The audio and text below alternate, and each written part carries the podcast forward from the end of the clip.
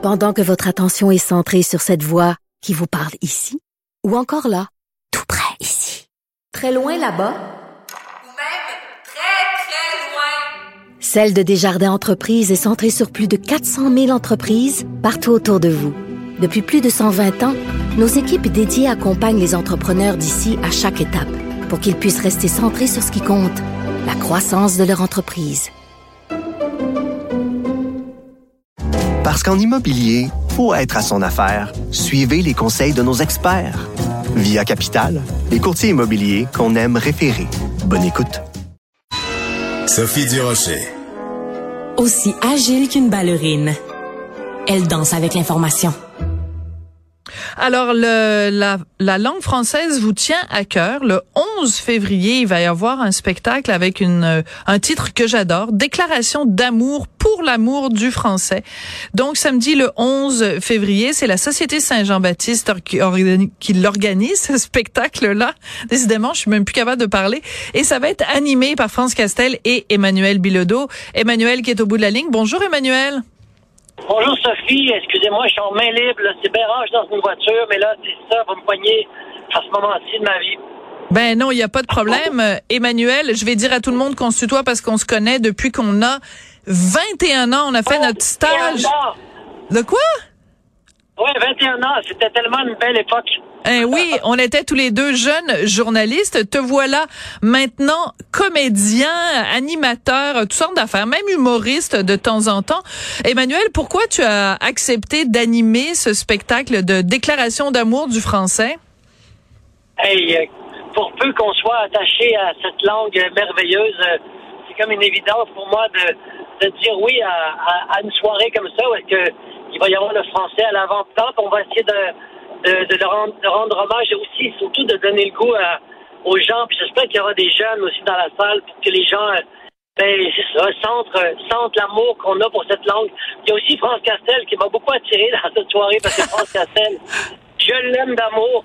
Puis juste l'idée à l'idée de d'être sur une scène avec elle, de, de chanter même avec elle, parce qu'elle elle chante tout le temps, puis c'est une une athlète, elle, elle a 78 ans, est encore fraîche comme une rose et elle porte la langue et la, passion euh, dans tout son corps et dans toute son énergie incroyablement débordante encore aujourd'hui. C'est sûr que c'est tout ça mis ensemble, puis on plein de beau monde dans cette soirée, puis c'est vraiment l'occasion pour moi de faire le point sur euh, l'état de la langue, mon état par rapport à la langue.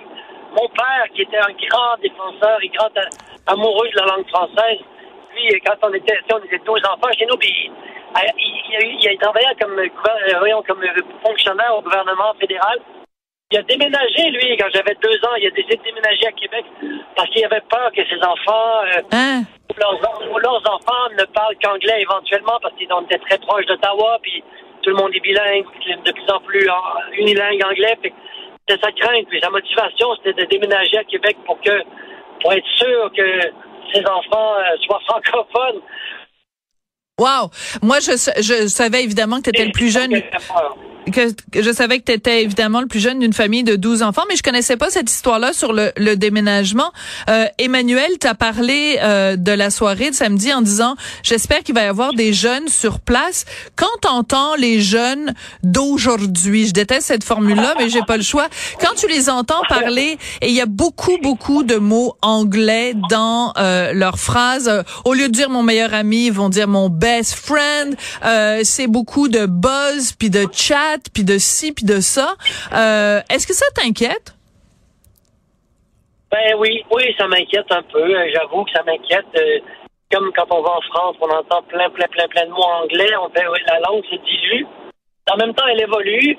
On peut pas mettre la main dessus et dire faut que tu bouges parce que c'est une langue, c'est le reflet d'une société. Puis c'est quand même beaucoup par la langue que je trouve qu'on qu'on se distingue puis qu'on s'exprime puis ça, a une grande importance vital, euh, en fait, pour un peuple.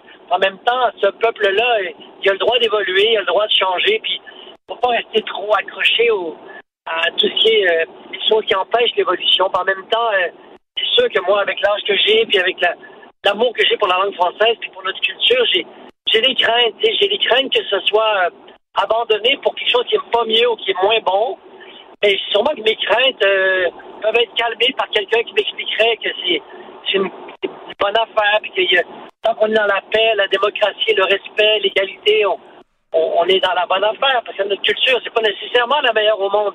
Il y en a d'autres, puis c'est bon la mixité, mais je sais pas, c'est quand même un peu épeurant. Là. Toujours un vertige quand on sent qu'on on perd notre- nos repères, que notre culture perd ses repères, que nos valeurs s'étiolent, que nos valeurs n'ont pas l'air d'être euh, appréciées de la même façon par les plus jeunes générations. On a toujours peur un peu pour eux, surtout. Et je ne sais pas si ces peurs-là sont justifiées ou non. C'est difficile de prévoir l'avenir, mais, mais on est attaché à, quand même à notre culture. Des fois, c'est pas pour les bonnes raisons, d'autres fois, c'est pour des raisons très valables. Alors, c'est comme difficile d'avoir un point de vue très tranché par rapport à ça. Mais quand, quand, quand tu dis des fois c'est peut-être pas pour les bonnes raisons, qu'est-ce qui pourrait faire qu'on on serait attaché à notre propre culture et que ce soit pour les mauvaises raisons, Emmanuel? je, parce que des fois, on a tendance à, sans trop s'en rendre compte, à, s'enfermer dans un tunnel de, valeurs qui, ont évolué autour de nous, puis qu'on n'est peut-être plus en phase avec, euh, avec euh, la meilleure façon de vivre notre vie dans cette société, dans ce monde qui est complexe et qui n'arrête pas de, vouloir évoluer, souvent sans nous. Mais, mais je pense qu'on se trompe pas quand on, quand on parle des valeurs fondamentales de l'être humain, qui sont quand même celles de la liberté d'expression, la démocratie, des, euh, l'égalité euh, des hommes et des femmes, euh, toutes ces grandes valeurs-là, mais que même, même ces valeurs-là peuvent être euh, discutables pour certaines personnes, puis on doit les respecter aussi. Ah. je, on va dire dans un sujet beaucoup trop large pour Ouais. des compétences. Ouais, je pense que c'est peut-être pas nécessairement là que tu veux t'en aller parce que si tu me dis que les valeurs de de d'égalité homme-femme sont quelque chose qui doit être euh, contesté ou euh, quelque chose qui est Ah, re- non, non non non je le sais je le sais Emmanuel je te taquine. Je te taquine. On est parti on est parti de la langue et et et, et on est un petit peu en train de de de déraper. Je veux revenir je veux revenir au spectacle de samedi. On va aussi faire un hommage à René Lévesque parce que c'est évidemment euh, les célébrations de son centième anniversaire j'aimerais que tu racontes aux gens qui nous écoutent parce que moi je me rappelle quand j'avais 21 ans tu me l'avais raconté bien sûr parce qu'on l'avait vécu ensemble.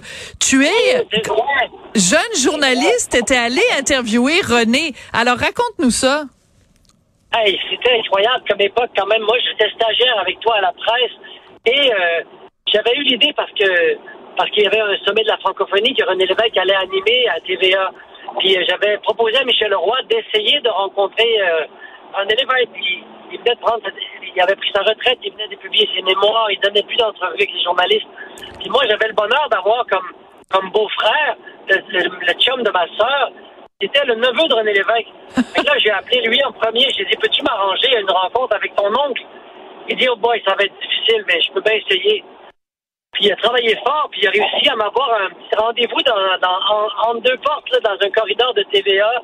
Le jour René Lévesque avait une petite rencontre avec les boss de, TVA pour cette émission-là.